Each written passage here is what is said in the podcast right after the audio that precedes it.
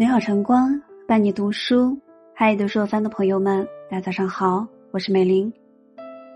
接下来为您分享的文章叫做《性价比最高的活法是守好这三个圈》。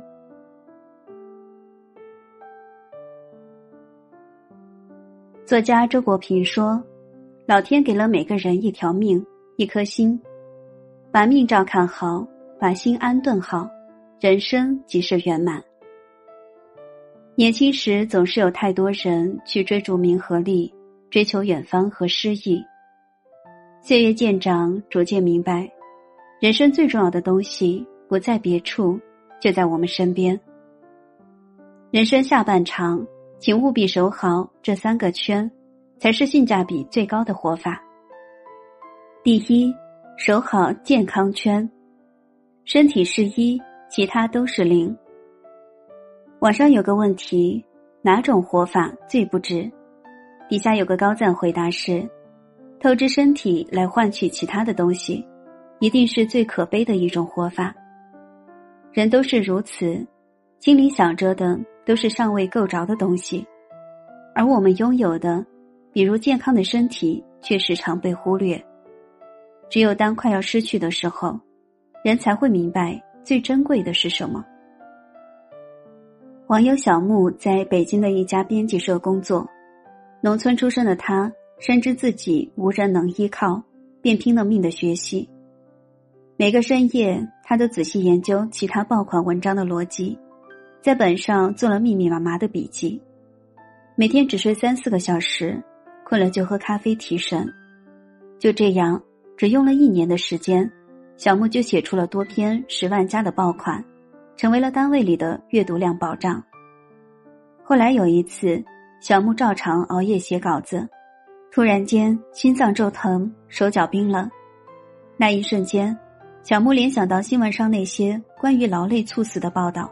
吓坏了，他赶紧打幺二零求救，挣扎的打开房门，等待救援人员的到来。后来，小木被送到医院，因为抢救及时，捡回了一条命。此次意外让小木明白了身体健康的重要性。出院后，小木再也不敢熬夜了。他说：“以前总以为自己还年轻，身体还扛得住，先赚钱要紧。”透支点身体也没事儿，以后再慢慢还。现在才懂得，健康这东西，透支多了就还不起了。就如爱默生所说，健康是人生第一大财富。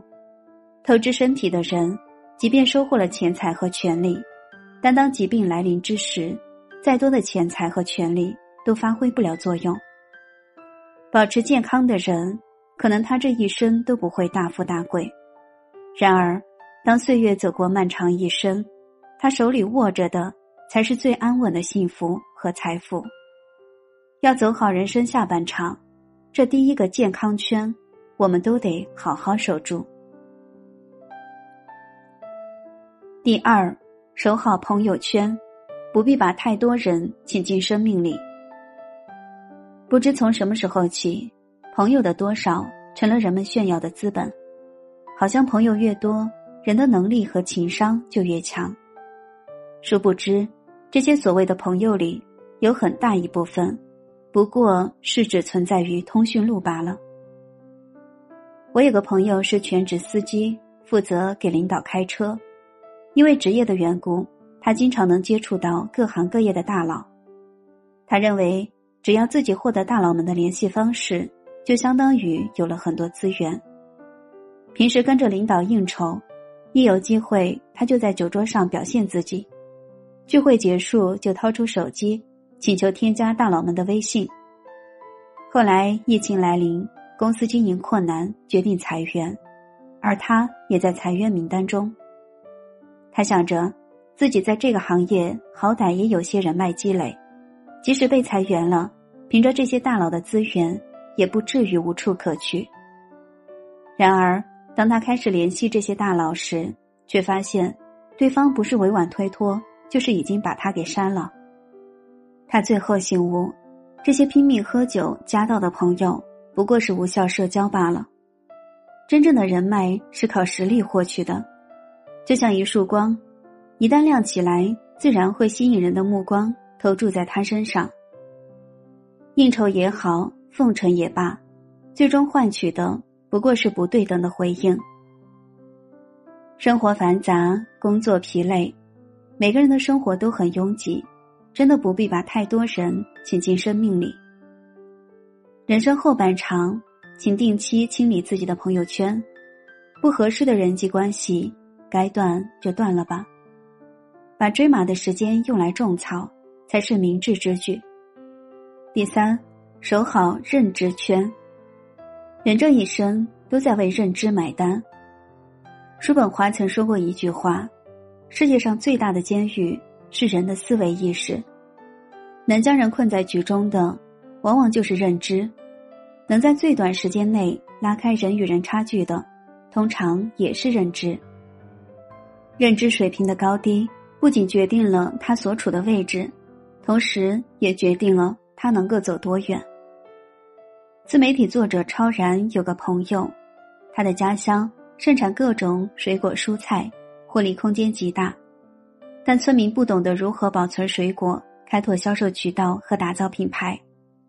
中间商看穿了这一点，他们不断的压低收购价格，而农民为了及时卖出农产品，只能赔本卖出。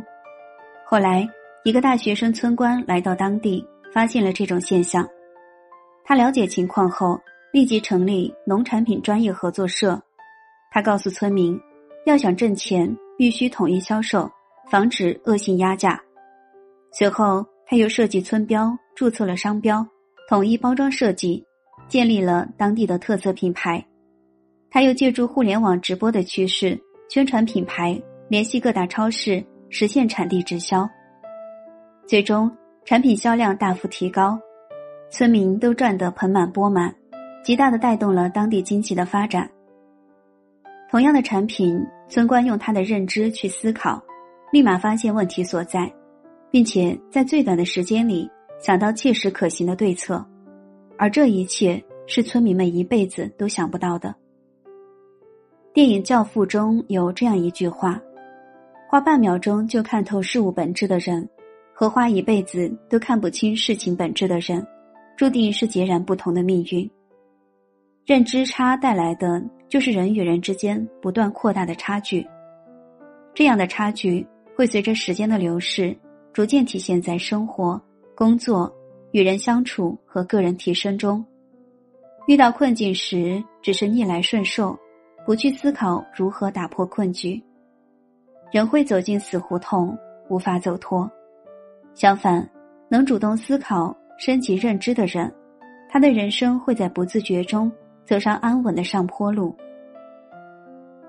第四，人生下半场守好这三个圈。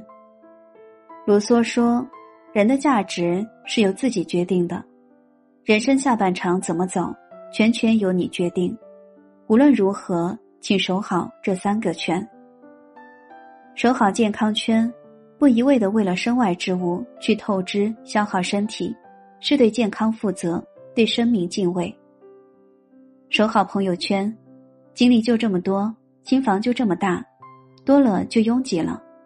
不是所有人都值得被你请进生命中。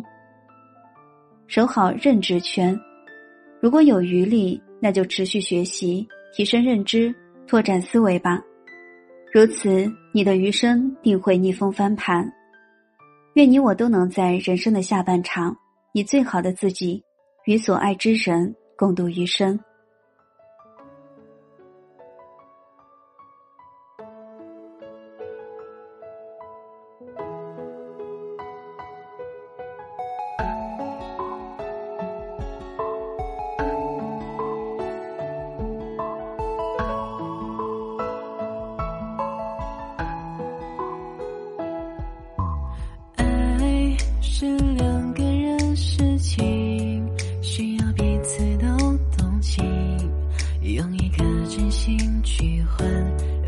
真心，宁可让我自己受委屈，也不要让你伤心。不管何时何地，我们都心有灵犀